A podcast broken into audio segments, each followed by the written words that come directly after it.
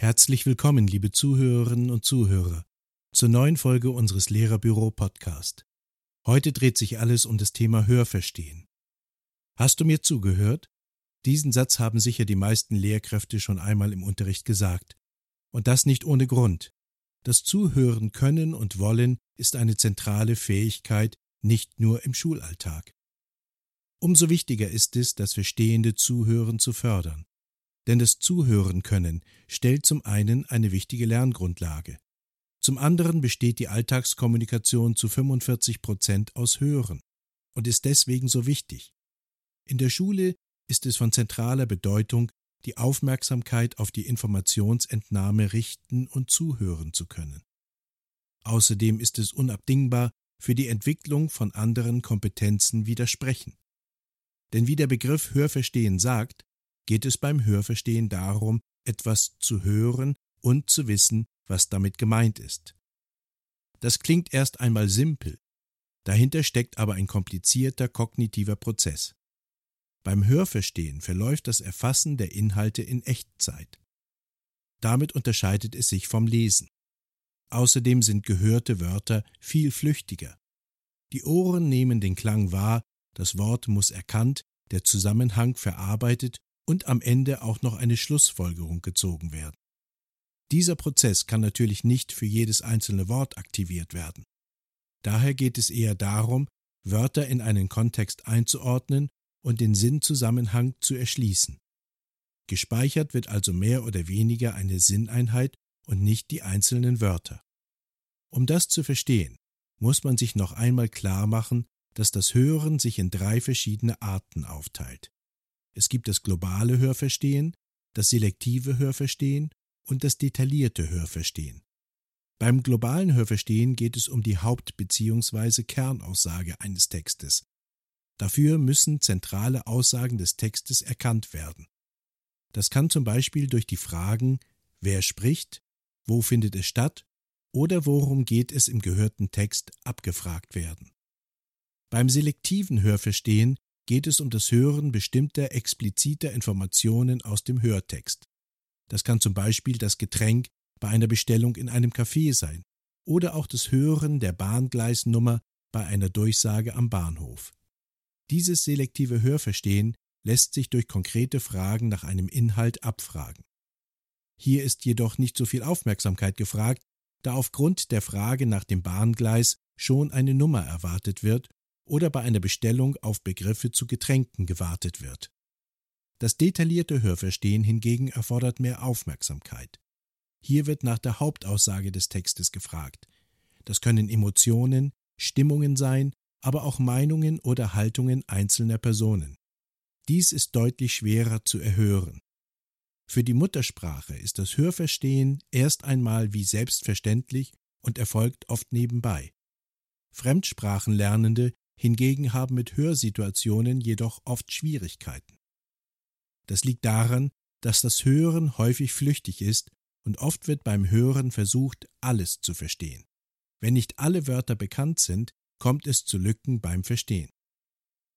Egal, ob das generelle Hörverständnis geschult wird oder es um das Erlernen einer Fremdsprache geht, einige Faktoren haben Einfluss auf das Hörverständnis.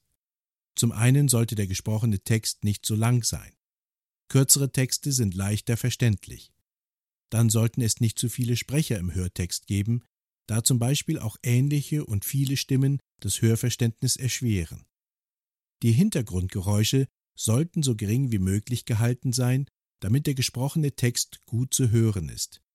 Außer sie unterstützen den gesprochenen Text, dann können Hintergrundgeräusche das Verstehen unterstützen. Natürlich kommt es auch auf die Aussprache, Schnelligkeit, Textstruktur und einige weitere Punkte an. Wenn Sie einen Hörtext für Ihre Schüler und Schülerinnen heraussuchen, sollten Sie diese Punkte beachten, die wir in den Show Notes noch einmal auflisten. Sie suchen Unterrichtsmaterial, um das Hörverstehen zu fördern? Im Lehrerbüro finden Sie Hörbeispiele mit zugehörigen Arbeitsblättern und vieles mehr. Das spart Ihnen Zeit in der Vorbereitung des Unterrichts und erleichtert Ihnen dadurch den Lehreralltag. Schauen Sie gleich auf www.lehrerbüro.de oder folgen Sie den weiterführenden Links in der Podcast-Beschreibung. So viel zur Theorie des Hörverstehens.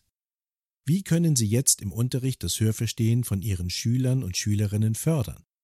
Zuhören ist ein aktiver, mehrstufiger Prozess. Also auch, wenn man es von außen nicht gut beobachten kann, ist das Zuhören ein aktiver Prozess, der in mehreren Stufen verläuft. Diese können in methodisch-didaktischer Weise auch im Unterricht strukturiert aufgegriffen werden, um das verstehende Zuhören zu schulen.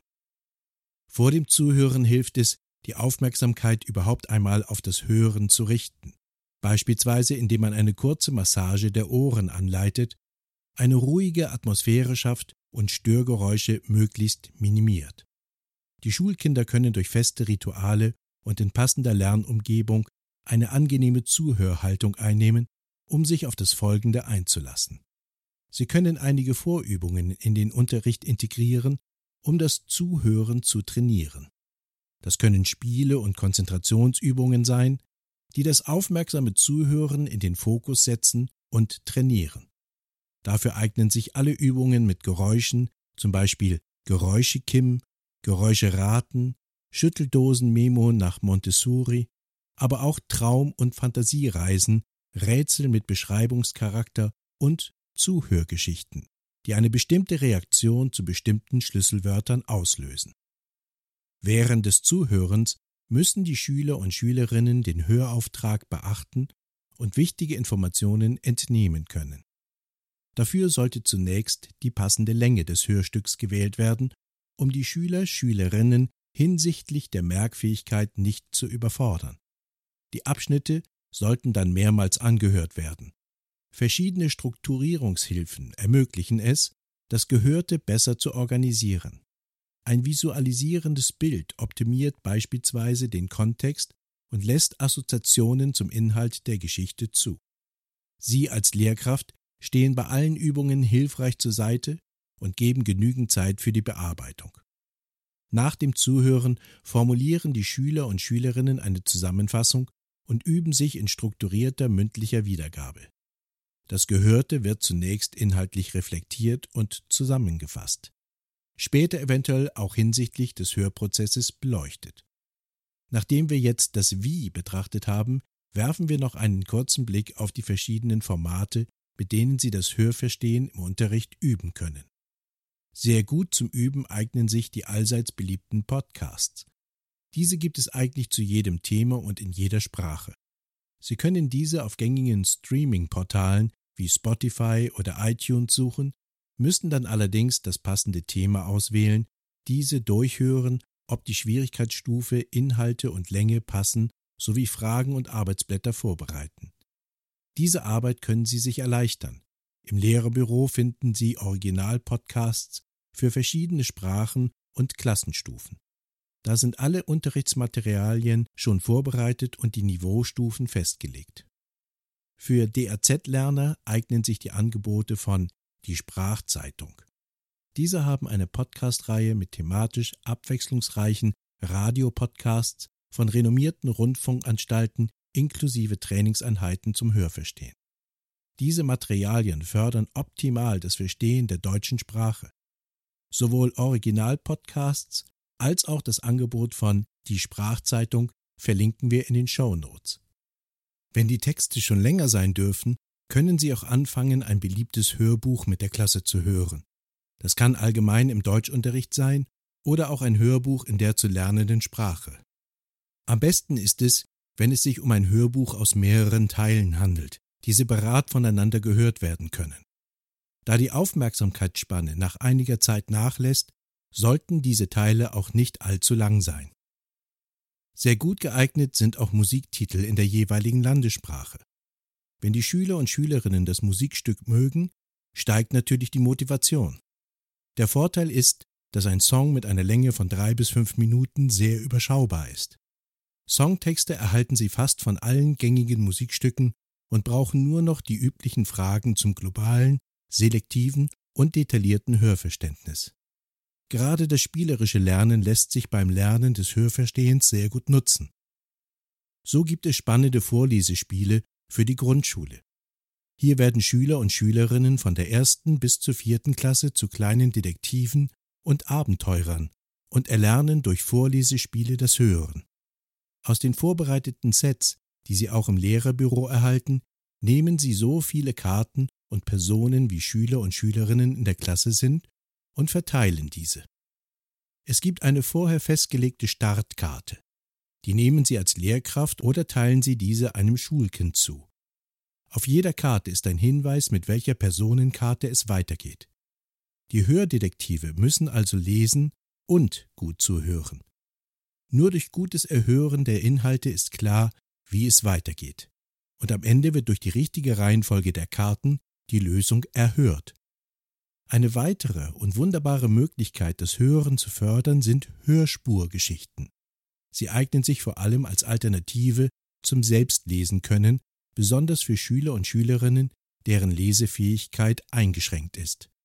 Sie trainieren als Hörschnitzeljagd das aktive, verstehende Zuhören durch einzelne Höraufträge. Sie funktionieren ähnlich wie Lesespurgeschichten, nur eben mit Hörspuren. Hier werden fesselnde Geschichten für Kinder vertont und auf handhabbare Medien, zum Beispiel Audiodatei für Tablet, Lesestift oder Sprachtaster aufgesprochen. Die Schulkinder hören sie an und bearbeiten mit Hilfe einer sogenannten Hörspurlandkarte die Arbeitsaufträge und Fragen. Durch das genaue Zuhören entnehmen die Schüler und Schülerinnen dem Hörauftrag wichtige Informationen.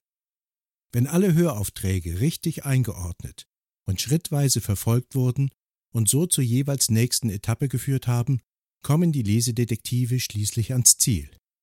Die Hörspurgeschichte ist sozusagen eine Schnitzeljagd für die Ohren. Mit Podcasts, Hörspielen, Musiksongs, Hörlernspielen und Hörspurgeschichten üben sich die Schüler und Schülerinnen im verstehenden Zuhören, indem sie aus einer Hörsituation relevante Informationen entnehmen. Mit diesem praktischen Unterricht motivieren sie ihre Klassen zum Mitmachen. Das war Ihr Lehrerbüro-Podcast zum Thema Hörverstehen fördern. Für weiterführende Links schauen Sie gleich in die Beschreibung. Diese Ausgabe wurde gesprochen von Peter Kühn mit einem Text von Insa Peters. Bis zum nächsten Mal. Ihr Lehrerbüro-Team.